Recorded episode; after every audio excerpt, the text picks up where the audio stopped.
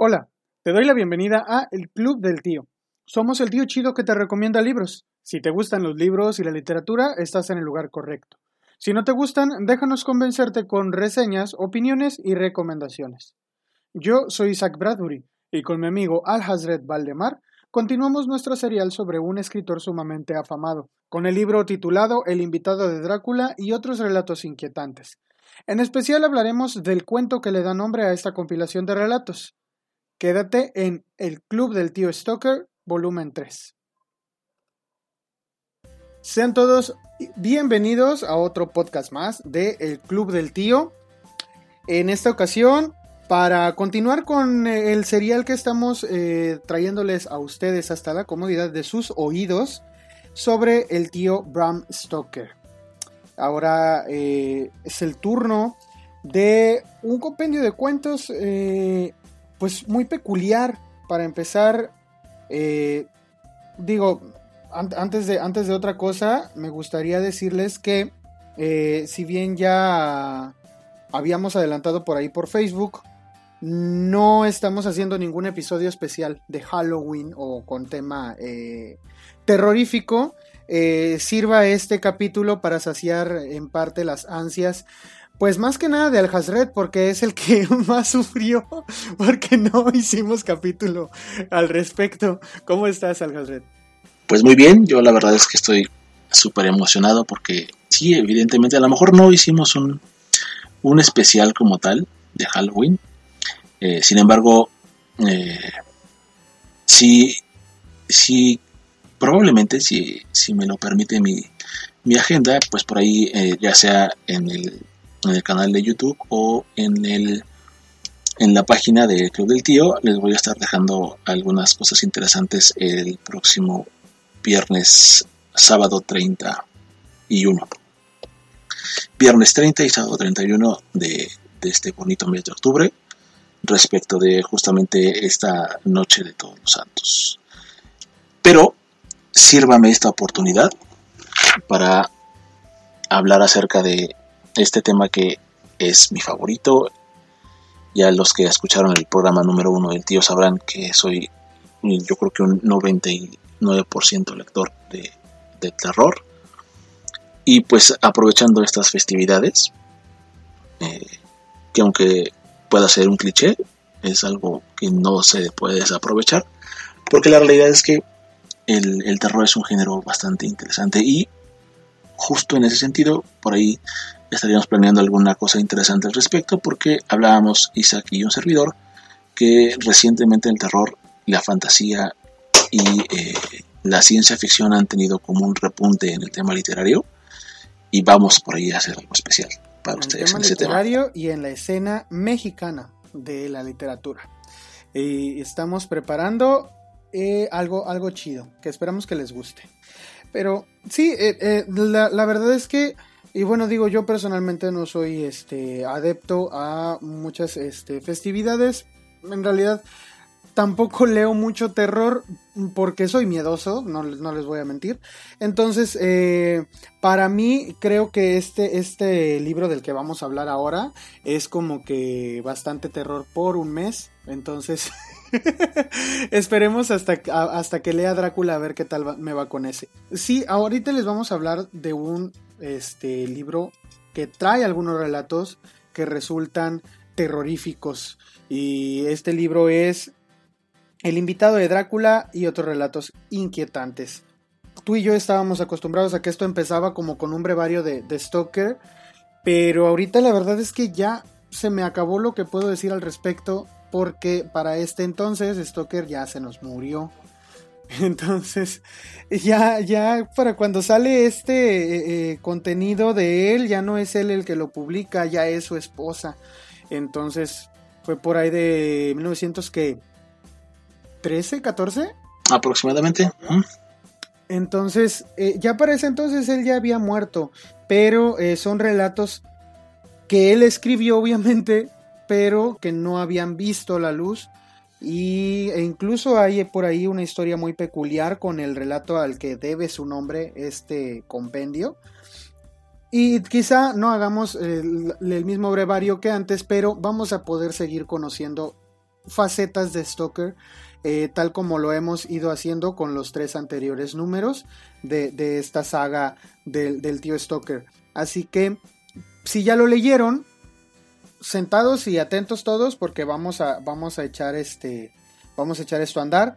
Si no lo han leído, no se preocupen, tampoco solemos este, echar este, a perder historias, sobre todo no con cuentos cortos. Así que si les dan ganas de leer a El invitado de Drácula, que es un libro muy común, muy popular, que se puede conseguir con muchísima facilidad, creo yo, que es de, de Stoker junto con Drácula, eh, es de lo más fácil de conseguir. Sí. sí, de hecho hay muchas ediciones de Drácula que ya lo incluyen. E, es algo importante decir que, como bien dices, este relato se publica por su esposa, que decide tomar las obras de su, de su esposo que no publicó y empezar a sacarlas al mundo.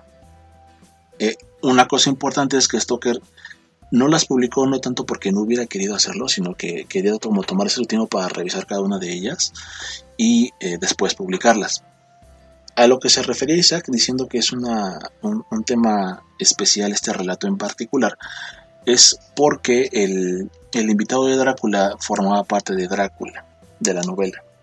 Sin embargo, Drácula de por sí ya era muy extenso.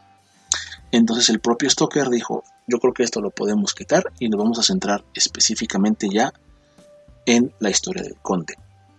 Esto ayudó bastante, el éxito de la novela de, de Stoker Drácula ayudó mucho que a la hora de publicar este relato en particular fuera un gran éxito, porque la novela de por sí ya era muy buena. Y este relato funciona como un preámbulo a, todos los acontecimientos que suceden en la novela de Drácula. Eh, yo creo que esa fue una decisión, si bien a lo mejor no consciente, muy eh, acertada, de hacerlo así, porque la verdad es que una vez que ya leíste Drácula y después lees el invitado de Drácula, sí te llega como esa nostalgia después de decir, no, es, es algo muy interesante. Y aparte conoces una, una parte que dentro del libro se, está como dibujada por detrás, que son los alcances del conde respecto del, de sus poderes y hasta dónde puede llegar, porque el invitado de Drácula no sucede en Transilvania, es en un país diferente. Entonces, que es algo muy importante. Eso es, quiere decir que el conde Drácula no solamente tenía el alcance de estar ahí en su natal Transilvania, sino que también podía moverse y tener súbditos fuera de su, incluso pues podríamos decirlo así como sus hijos. Y además el, el, cierre del cuento en particular, a mí me parece magnífico. O sea, yo, yo, yo me lamento de que no lo haya incluido. Porque yo creo que sí lo tendría. O sea, era, era, un, era un muy buen comienzo. O sea. La verdad, sí.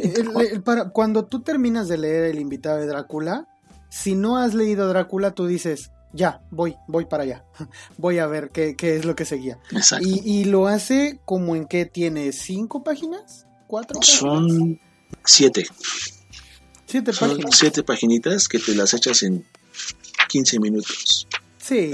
Es un, relato súper cortito. Aparte aquí, eh, algo, algo interesante que, y aquí es donde vamos a, a, condensar todo lo que habíamos dicho en los otros dos, dos podcasts anteriores, que es justamente esta habilidad que fue adquiriendo Stoker para poder narrar sus historias. Aquí ya se ve muy bien eh, definido su estilo, se ve muy bien los recursos que está utilizando Stoker para poder hacer sus, sus creaciones. Y aquí la lectura es súper fluida. Es desde el momento número uno te interesa, porque aparte digo, esto también es, es algo quizás, no sé, no sé si el destino como tal sea, sea un ente consciente y que haya decidido que hayan pasado así las cosas, porque a la fecha yo creo que hoy, independientemente de si han leído o no el libro, yo creo que la gran mayoría del mundo, y no, no lo estoy exagerando, la gran mayoría del mundo conoce Drácula. O sabe de qué va. Sí, sabe. Sabe que el vampiro por antonomasia es Drácula. Exactamente. Entonces, cualquier otro vampiro que vaya a ver a, se imagina primero a Drácula. E incluso logró algo que pocas veces se logra en, en, cualquier disciplina, que es superar a los predecesores. Es decir, muchas veces el primero llega a ser el icono y es ese, pero el Drácula no fue el primer vampiro. No. Romantizado, me quiero decir, ¿no? Porque ya, había mucho folclore al respecto, pero el primero es el de Polidori. Y, la mayoría conoce a Polidori eh, por Mary Shelley, por la historia de, Lord Byron, donde se creó eh, Frankenstein. Y después está Sheridan Le Fanu, que también Carmila es un relato bastante, bastante conocido, pero sin embargo, muy bueno. tú piensas, y muy bueno, sí, por cierto, pero tú te hablan de vampiros y el bueno que te viene a la cabeza es Drácula por todas las miles de adaptaciones que se ha hecho de Drácula al cine, a la televisión, parodias, etc. Drácula se volvió ya un personaje icónico. Entonces, dicho esto, cuando tú llegas y, lees en el, en el título El invitado de Drácula, y lo primero que lees es que eh, dice así, al empezar nuestro paseo, el sol brillaba en Múnich y se respiraba el aire la alegría propia del inicio de verano. Tú dices, a ver, ¿cómo puede ser que si Drácula eh, vive en Transilvania, esta historia se desarrolle en Múnich, en Alemania? Bueno, pues eso te invita a querer seguir leyendo más el cuento. Desde ahí te atrapa porque dices, a ver, a ver, ¿cómo es que esto empieza en Alemania? Pasa por Londres y termina en Transilvania. ¿No? Muchas, e incluso yo cuando recién, cuando, cuando la primera vez que, me topé con este cuento, yo, yo pensaba que iba a hablar acerca de, de, cómo Drácula llegó a invitar a Jonathan Harker a su, a su castillo, de todo este, este preámbulo antes de que le dijeran, oye, bueno, pues te vas a ir para allá, o incluso hasta de, de Redfield, el, el predecesor de Jonathan Harker en la novela de Drácula. De cómo es que lo había eh, llevado Drácula a su castillo y todo el tema esta de las eh, de todos los, los terrenos que iba a comprar en Londres. Yo pensaba eso.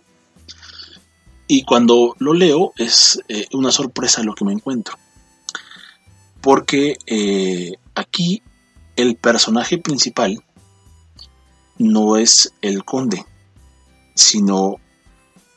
Bueno, no es que no quiero hacer un... Estoy pues como pensando mucho en mis palabras porque no quiero hacerles spoilers. Lo que pasa es que lo que hace, lo que hace Stoker aquí es que lo que te da miedo es la atmósfera que está creando. Exactamente. Eh, eh, es, chido que, lo, que leas algo así porque acá ya no le tienes miedo a algo porque no sabes qué es. es no, no, no sabes tú qué cosa está allí, pero hay algo que te dice que hay algo a lo que deberías de tenerle miedo y por alguna razón este tipo no se da cuenta, porque no se da cuenta y hay muchísimas señales que le están dando para que, para que se... Es que el, el, relato empieza, como bien dijiste, con, con este señor yendo en, en, otro país distinto, en otro lugar completamente diferente, pero va a dar un paseo en coche. Entonces el cochero le da ciertas advertencias de que no vaya a, un lugar. Aparte, él mismo se da cuenta de que el ambiente, el, clima, eh, la atmósfera de ese momento está cambiando, pero él, pues, aunque son cambios perceptibles físicamente, a él le da igual, él dice, bueno, nomás se nubló, o, o dice, bueno, nada más los caballos están inquietos, pero todas esas, esas pequeñas cosas que va, que va describiendo Stoker aquí, te crean una atmósfera muy, muy terrorífica y tú dices, salte de allí. o sea, ya no sigas, hazle caso al cochero. Y el, el hecho de que eh, este personaje continúe a pesar de todo, te pone pues sí, allí con, la expectación de qué vas a estar, estás ahí al filo de cada página pensando qué, qué es lo que va a pasar, qué es lo que va a pasar. No es precisamente con un personaje en especial el que lo haga, sino con el ambiente y lo que hay eh, alrededor de él, las cosas que él está sintiendo, aunque eso sea todo desconocido y aunque eh, eh, todas estas cosas no sean una, un ente o una persona, a la que tú veas y te dé miedo esa cosa. Eh, eh, entonces, yo creo que es algo loable el que con, tan solo con describirte un sitio te pueda generar la sensación de angustia, de temor o de peligro. Sí, de hecho, yo creo que es aquí donde ya Stoker va a hacer gala de todas estas estos recursos, como ya dije antes, ha, aprendido a lo largo de, todo su bagaje literario y personal y lo, va a construir súper bien respecto del personaje y de las situaciones. Aquí, aquí hay algo que yo creo que Stoker hace muy bien, que ninguno de los predecesores de Stoker hizo.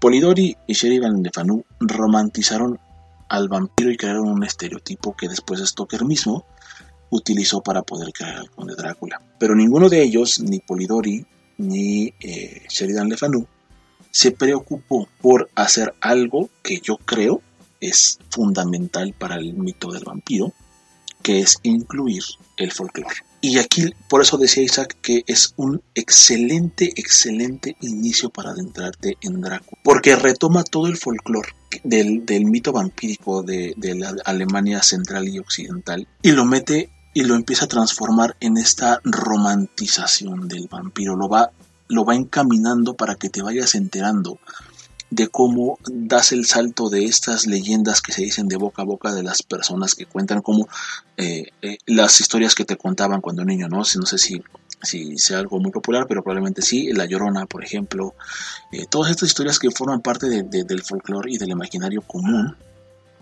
fueron lo que fue, fueron para la redundancia, dándole esta forma al vampiro que terminó siendo este vampiro que hoy conocemos. Y las diferentes vertientes que hay literarias o cinematográficas de él por allá afuera. Eso nadie antes de Stoker lo había hecho. Y él lo introduce muy bien en este cuento. Conjuga perfectamente bien esto a lo que, a lo que Isaac se refería cuando hablaba del tema del cochero. Es que justamente la superstición del cochero es eh, lo que le invita a advertir a nuestro protagonista que no vaya a hacer algo por su curiosidad. Es decir, en el inicio del relato, cuando comienza este viaje al que se refiere Isaac, van por la carretera y se topan con un lugar, pues, eh, que intriga, por decirlo menos, a, nuestro personaje. Él dice, oye, bueno, yo quiero ver qué hay allá. Y eh, el cochero le dice, ¿sabes qué? Pues no. Aparte, menos el día de hoy, porque es la Walpurgisnacht. Y en esa noche en particular, en el, en el folclore alemán, pasan cosas, es como un tipo Halloween. Sí, para quienes, para quienes saben qué onda con el origen del Halloween y todo eso, pues sí, es como esta unión de un mundo con otro, digámoslo, para simplificarlo muchísimo. Exactamente. Eh, pero sí, Stoker se vale de muchas creencias reales de la zona para, pues sí, e, e, envolver la narración de, realidad y entonces eh, aumentar la atención, ¿no? De lo que estás leyendo. Exactamente. si reconoces varias de estas cosas, digo, para el lector eh, asiduo de, la literatura victoriana, como por ejemplo acá mi amigo, estas cosas son notables a primera vista. Pero para un primerizo como yo, es este fascinante la verdad ir viendo ir buscando qué, qué, es cada cosa no y eso quizá antes o después del por ejemplo ahorita les estamos ahorrando la chamba ya saben qué onda con, con, esta fecha pero si tú le, si tú empiezas a buscar y todo y lees el relato sabiendo te da más temor te causa mayor tensión y esa sensación de miedo aumenta un poco al, al, leerlo porque, porque sí te imaginas más cosas, ¿no?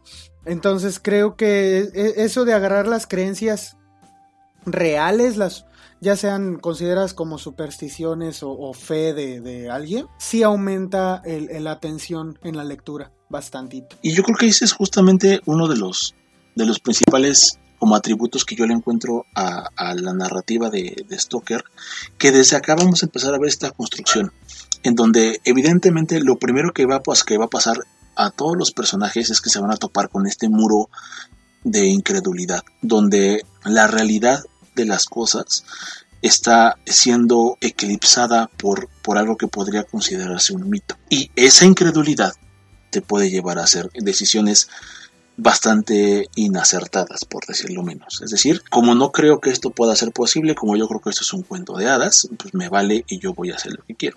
Pues es que sí peca de ingenuo. Yo, yo creo. O sea, ya no es más eh, como incredulidad, sino más ingenuidad, porque él sí es, eh, se supone que es alguien estudiado y mucho, como que confía mucho en, en sí mismo. Y, y, eso mismo lo hace como que pecar de ingenuidad. Es que justo, justo es eso, porque vamos, vamos a ver aquí retratado un, un tema interesante.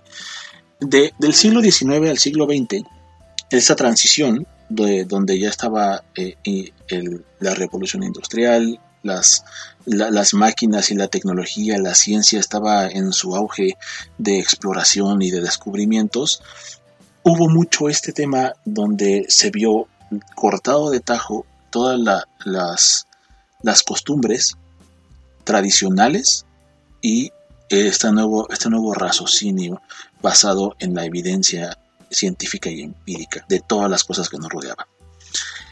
Esto para Stoker le, valió de mucho material para poder expresar esta idea que él tenía, donde el mito, las creencias que venían desde la Edad Media hasta esta Edad Moderna, se ven incluso ridiculizadas ante esta, esta nueva, este nuevo auge científico. Y obviamente un hombre letrado no puede en ningún momento caer en este cliché de decir, ah, es que yo creo en las brujas, ya, yo creo en los vampiros, yo creo en los no muertos.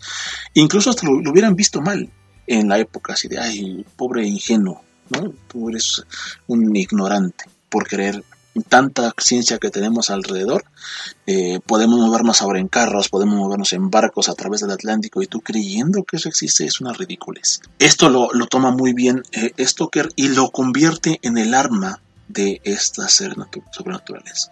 El que nadie creía que existen es el arma principal que tienen los vampiros para poder existir y que no sean casados. Ya cuando abordemos Drácula como tal, vamos a ver el personaje de Van Helsing y cómo Van Helsing une estos dos mundos en uno solo. Ya llegaremos a eso. Pero por ahora, este relato va a sentar las bases de cómo es que se va a ir poco a poco descubriendo las capacidades de este ser. Y cómo obviamente se ve esta, esta, este choque cultural entre eh, los, los, pueblos rurales y las ciudades modernizadas del siglo XIX y, principios del siglo XX. Que es algo bien interesante. Porque todos nosotros, como habitantes de cualquier región, tenemos diferentes folclore respecto a ese tema, ¿no? Aquí en México, por ejemplo, es muy sonado el tema de los nahuales, eh, el tema de la llorona, la cegua, por ejemplo, que también he visto que está muy regado por ahí ese, ese relato, que son historias que nos han venido contando desde niños y que eh, en su momento pues te dan miedo, pero después poco a poco, conforme va pasando el tiempo y tú vas creciendo, vas dándole mucho menos importancia porque no crees que algo así pueda existir.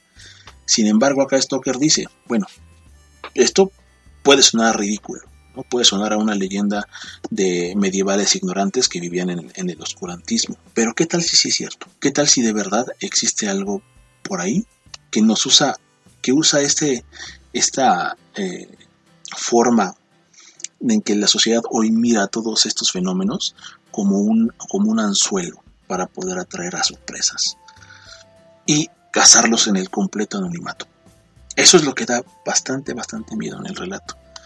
Que eh, puedas estar eh, creyendo que algo es una estupidez y que al final de cuentas va a terminar matándote esa soberbia que tienes como, como ser humano pensante.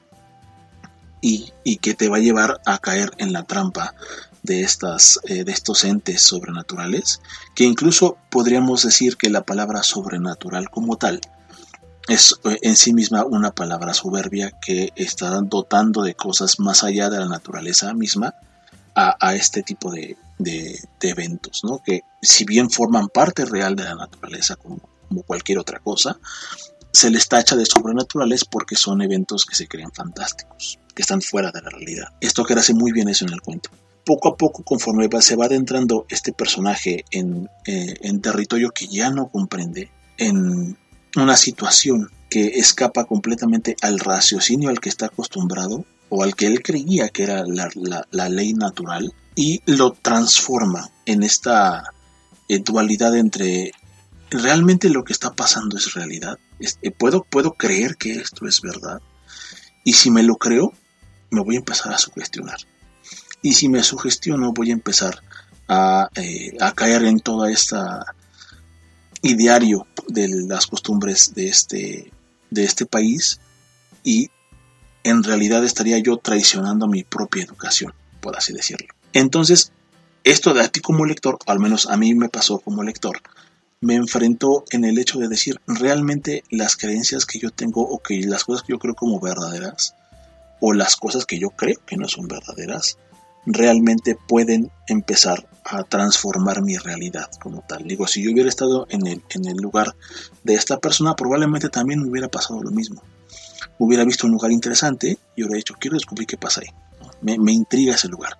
Quiero ir a ver qué hay ahí y me alguien me advierte, oye, pero es que ahorita no, porque pues ahorita es la noche de no sé qué y hoy hay fantasmas y espectros. ¿Sabes cómo también le decían ese día? Que ahorita eh, era la, noche de San Jorge. Que porque lo, bueno, porque en la traducción que, que, tenemos acá, que ya les habíamos dicho, que es la edición de páginas de espuma, patrocinanos. Eh, bueno, de hecho no es páginas de espuma en México, es editorial Colofón quien se encarga de distribuir estos libros.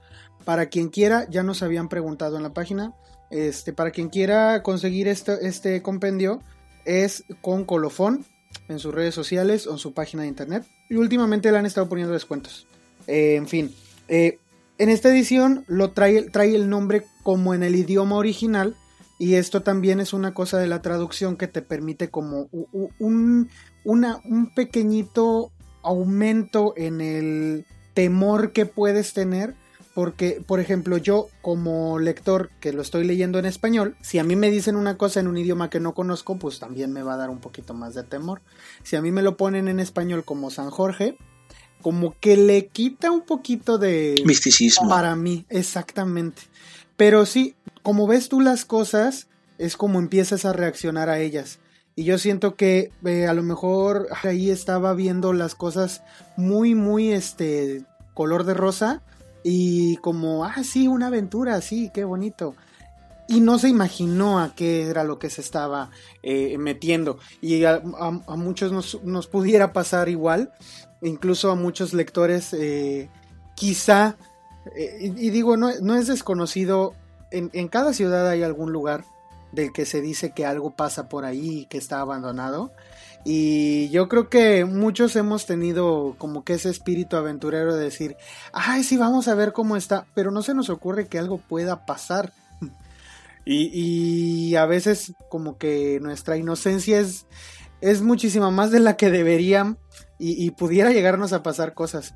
Eh, no solo quizá desde el plano eh, eh, natural, como, como pues es de esperarse, sino desde este aspecto eh, sobrenatural, que es lo que ya ahora le pasa a, nuestro protagonista, que, ya entonces empiezan a ocurrirle cosas eh, fuera de, fuera de eh, la lógica que él tiene, o la lógica que, que se podría seguir. El detalle es que yo siento que como que, o sea, esto que tú decías, a lo mejor uno, uno mismo, desde la perspectiva de uno ya, que es que ya uno ya eh, rodeado de tanta tecnología y tantas cosas, como que empieza a perder la, pues sí, hasta cierto punto estas supersticiones que antes se tenían y pudiera perderle el miedo a esas cosas y siento que al protagonista es lo que le, es lo que le pasó, como bien dijiste, pero eh, pues eso fue su, perdición, ¿no? Porque al final de cuentas ya, ya cuando se vio,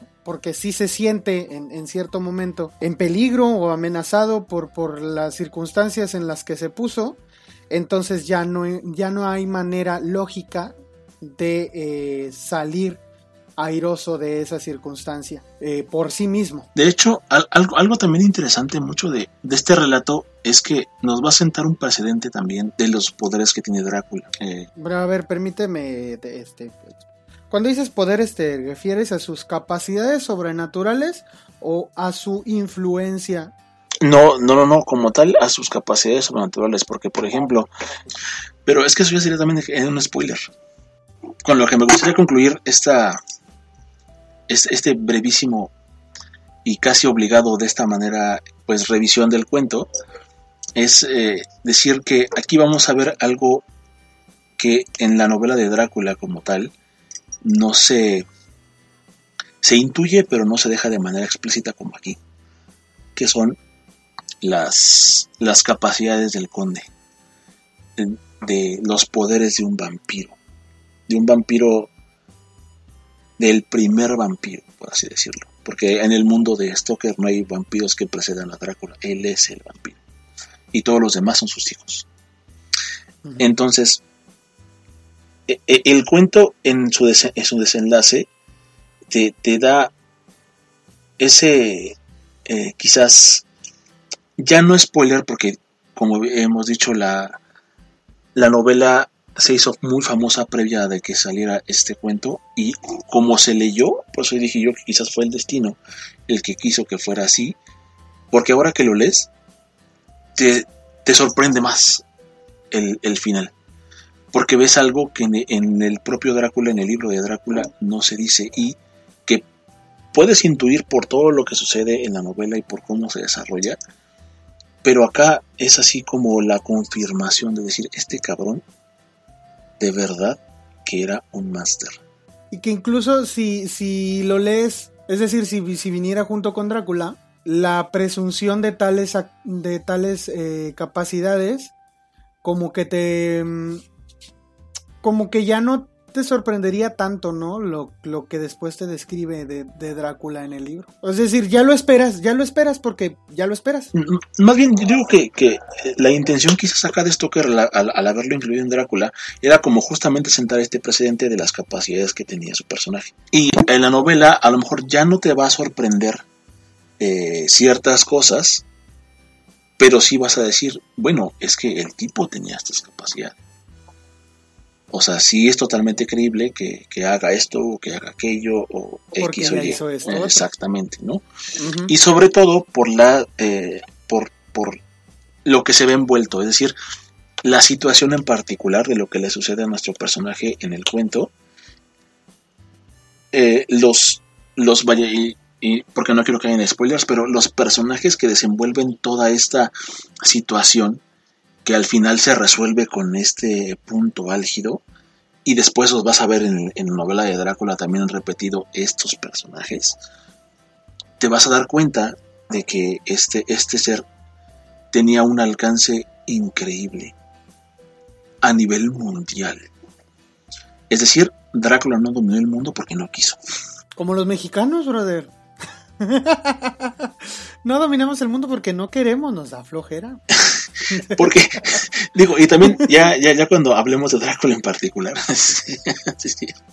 pero cuando hablemos de Drácula en particular, eh, ahondaremos mucho en ese tema de, de los intereses que tenía Drácula respecto de esto y de una diferencia bien interesante que eh, no se plasma en ningún otro de los mitos vampíricos que eh, hay, hay alrededor y que no quiero hablar ahorita porque mm, es yo creo que un tema bastante interesante a desarrollar cuando hablemos de Drácula y que tampoco quiero que ahorita se eh, haga, haga como esta predisposición a ustedes a la hora de leer que ya se vayan con una idea. Sí, no, no, la verdad, la idea de nosotros es que, o sea, estas son nuestras impresiones sobre sobre este cuento en especial porque hasta ahorita solo hemos hablado del invitado de Drácula de estas siete páginas pero se le puede sacar muchísimo jugo por lo que representa este, este, este cuento.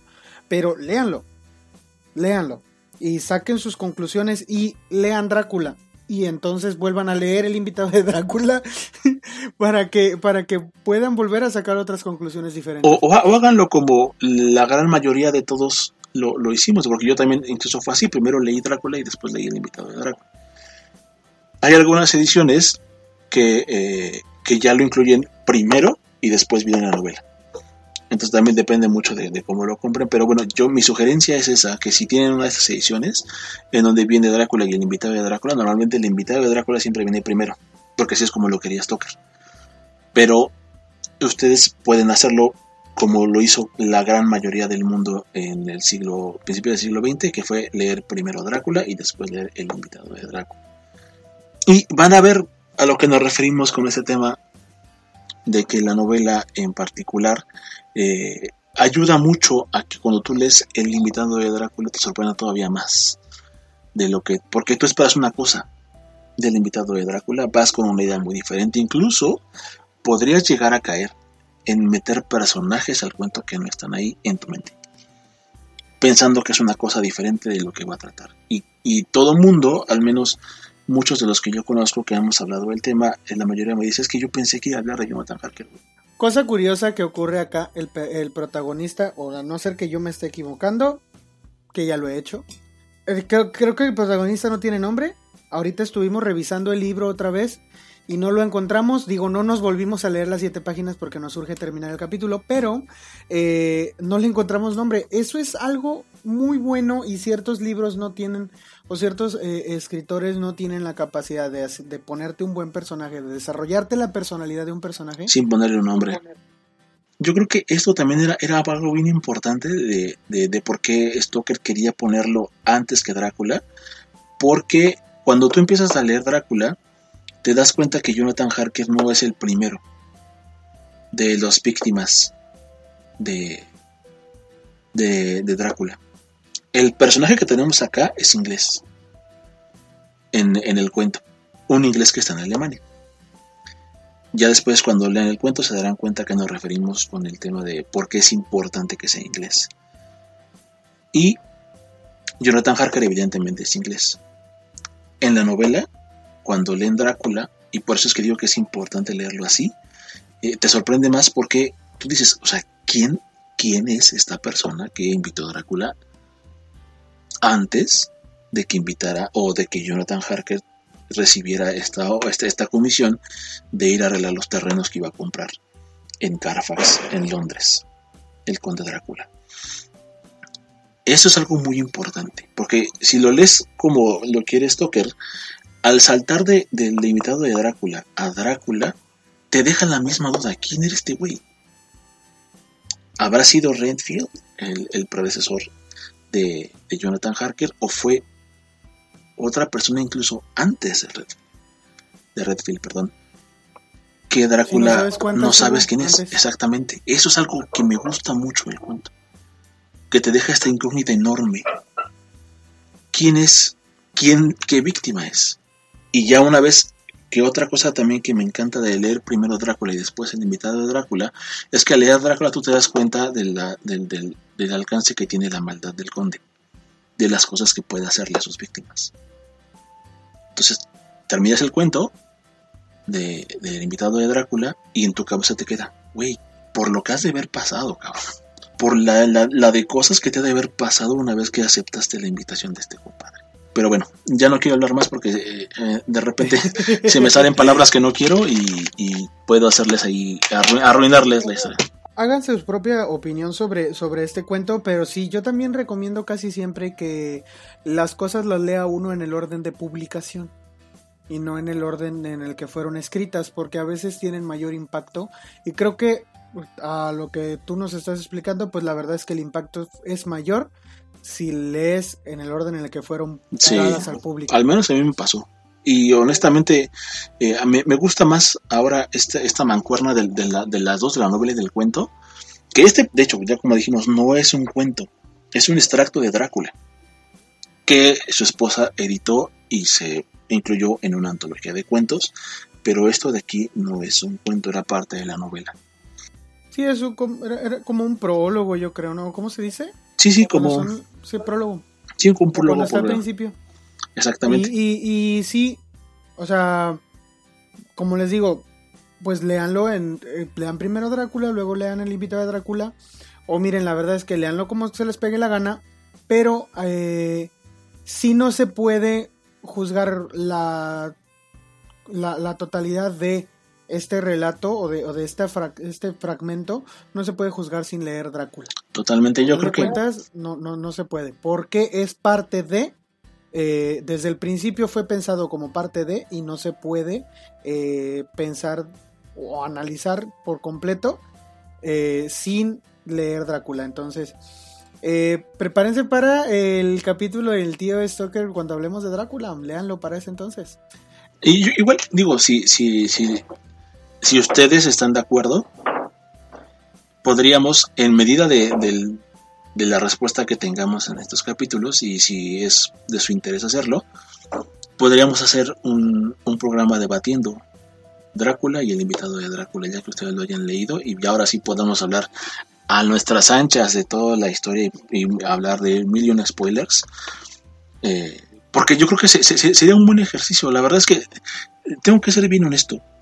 Me está costando mucho trabajo eh, venir a hablarles del invitado de Drácula sin, eh, sin, porque hay cosas que yo considero que son súper interesantes de analizar y que me encantaría decir, pero eh, tendría que arruinar la historia para eso y no quiero, no quiero. Este, definitivamente, sí, hay muchas cosas que decir acerca de este cuento y de, y de cómo va haciendo todo este entramado para finalmente llegar a Drácula y la verdad cómo el destino lo hizo un epílogo y funciona mejor de epílogo. Pero bueno, este, pues ojalá y se pueda hacer esto y, tengamos por ahí en algún momento nuestro especial de eh, Drácula del tío Stoker. Sí, para cuando hablemos de Drácula vamos a hablar de Drácula con spoilers y todo. Digo, salió el siglo pasado, entonces no tienen excusa. Sí, y yo creo que para ese entonces ya la mayoría ah, habrá leído el invitado ya están sobre aviso. O sea, les estamos diciendo, miren, estamos sacando, de, una vez les adelanto, estamos sacando un episodio de eh, El tío Stoker por mes. Ustedes imagínense cuándo vamos a hablar de Drácula. Vamos a estar hablando de Drácula en diciembre. Aproximadamente. Aproximadamente. Si no son las últimas fechas de diciembre, son las primeras fechas de enero. Entonces tienen casi dos meses o más de dos meses para leer Drácula. Yo creo que si alcanzan a leerlo y se chutan todos los spoilers del mundo cuando lo, cuando lo analicen junto con nosotros. Y hasta si se puede, lo analizamos juntos en vivo. Pero, este, si se puede. Pero ustedes digan si quieren, digan quién, quién se apunta para, para esto. Y de una vez vamos haciendo la, vamos haciendo los planes para que esto se haga este en vivo. si, la respuesta y si nuestros eh, nuestras agendas nos dejan, porque pues también bueno fuera que nos dedicáramos al podcast, Sería increíble.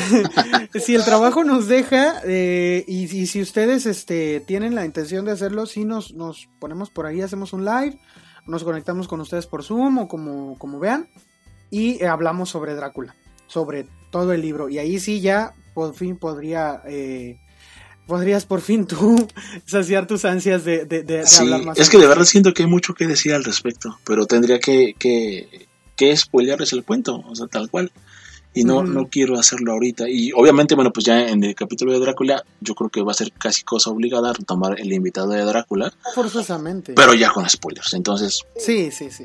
Y obviamente, pues ya ahí, ahí hablaremos. Son siete, son siete páginas, o sea, tampoco es No, son 15 minutos, de verdad. O sea, incluso si alguno de ustedes tiene que moverse en transporte público y tiene la facilidad, ya sea de tenerlo en, en un librito en físico o leerlo en formato electrónico en alguno de sus teléfonos, este, pues rífenselo, la verdad es que créanme, créanme que es un cuento que vale la pena, es un cuento que, que va a empezar a dejar es todo esto que dijimos anteriormente sobre que Stoker tiene un bagaje ya bien, bien cimentado sobre cómo escribir y cómo narrar una historia, aquí se van a dar cuenta de todo eso. Porque la verdad es que la construcción del invitado de Drácula es muy, muy buena. Y bueno, la verdad es que no lo esperábamos, pero este capítulo mm, se llevó muchísimo más de lo que queríamos y decidimos eh, dividirlo en dos partes. Así que para ustedes que están ansiosos de escuchar más sobre el tío Stoker, les comento que el día viernes, este próximo viernes 30 de octubre, será que podrán ver el resto de los cuentos de este compilación de cuentos llamada El invitado de Drácula y otros relatos. Así que, pues no se pierdan el capítulo del siguiente viernes. Adiós. Te recordamos que puedes encontrarnos en la plataforma para podcast que prefieras. Spotify, Apple, Google, síguenos y danos tu calificación. En todos lados nos encuentras como el Club del Tío. Suscríbete a nuestro canal de YouTube y danos un like en Facebook. Ahí encontrarás material nuevo cada semana que no podrás ver por acá.